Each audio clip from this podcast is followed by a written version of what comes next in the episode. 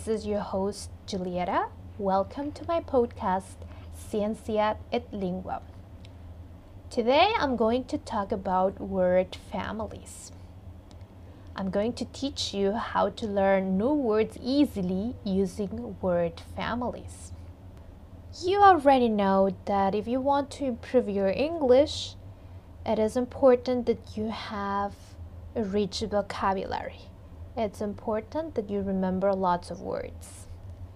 Among other skills, the ability to identify word meanings is extremely important if you want to speak fluently. So, in other words, it's not only important to remember and to memorize words, but it's equally important that you can identify the word meaning and that you can use those words in context. Today, I'm going to share five tips that will help you remember new words and their meaning easily. And on top of that, you'll be able to use those words correctly using your own sentences and in context. Are you ready? Let's start with tip number one.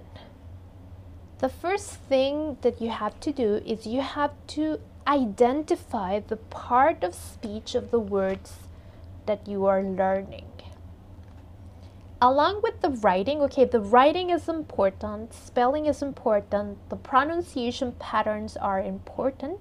However, it's equally important that you learn the part of speech because it can help you remember words and create sentences more easily. Okay, wait a minute.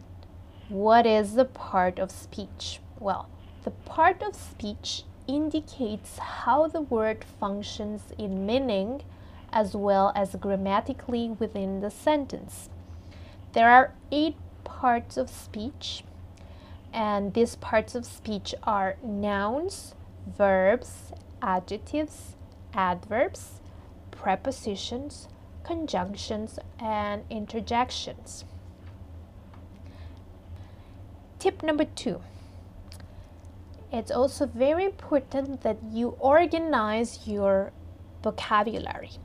So you have to create your own personal dictionary or you have to record the new words that you are learning. Okay, so it's important to keep track of all the words that you are learning and write them down on a personal dictionary or on a notebook. But before you write those new words on your notebook, it's important that you identify and you categorize the words by word families. What is a word family? Well, a word family is a group of words that have a common pattern. Those are words that belong to the same family because they have the same combination of letters or a particular sound. If you create word families, you will be able to remember and you will be able to learn many words at the same time. Word families are an excellent tool to learn and remember uh, more words at the same time. Tip number three is related to tip number two.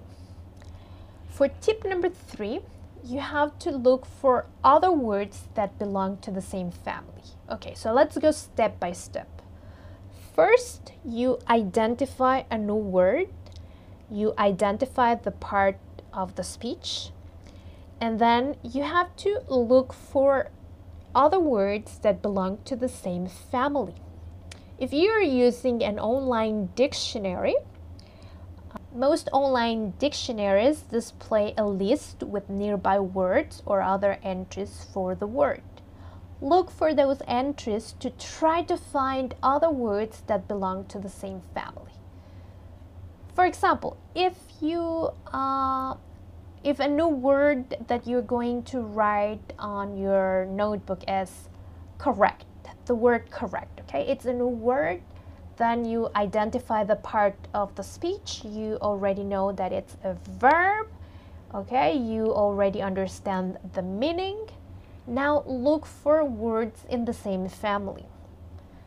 If you use an online dictionary, for example, the Macmillan Essential Dictionary, then you will find other entries. For the word correct, we also have the word correction, which is a noun, incorrect, which is an adjective, correctly, adverb, incorrectly, adverb, and corrective adjective. If you understand the meaning of one word from that family, then automatically you will have an idea of the meaning of the other words. Now, tip number four write down in your notebook all the words that belong to the same word family. You can use a graphic word organizer uh, graphic word organizers are the best. So basically what you do, you draw a table on your notebook, you divide that table into different categories, one column for the nouns, another column for verbs, another column for adjectives, and another column for adverbs. Um, I've created a super cool word organizer for my students you can download it if you go to my website www.teacherjulieta that's J U L I E T A dot com if you go to the blog section in my website uh, there you will find a blog post about word families if you open that uh, post at the bottom part you will find a button to download the word organizer. It's for free. You can you can print as many copies as you need and believe me, it's gonna help you. Uh, tip number five, write your own examples. Yes, it's important that you write your own examples using each of the words that you add to your notebook or your word organizer. Why is it important? Well, first you need to understand the meaning. Yeah, it's important to understand the meaning, but you also need to use those words. You need to learn how to use those words in context. And the best way to do that is by writing your own examples, by writing your own sentences. I know it seems like a lot of work However, believe me, in the long run, it will pay off.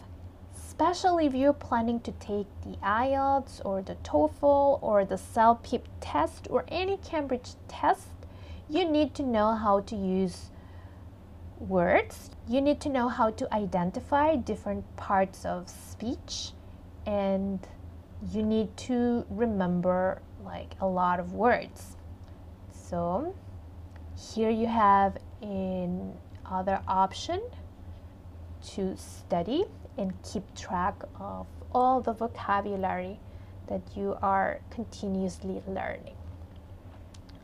If you like challenges, there is a super fun challenge in my website in the same uh, blog post. At the bottom part of the post, there is a mini challenge uh, to practice word families.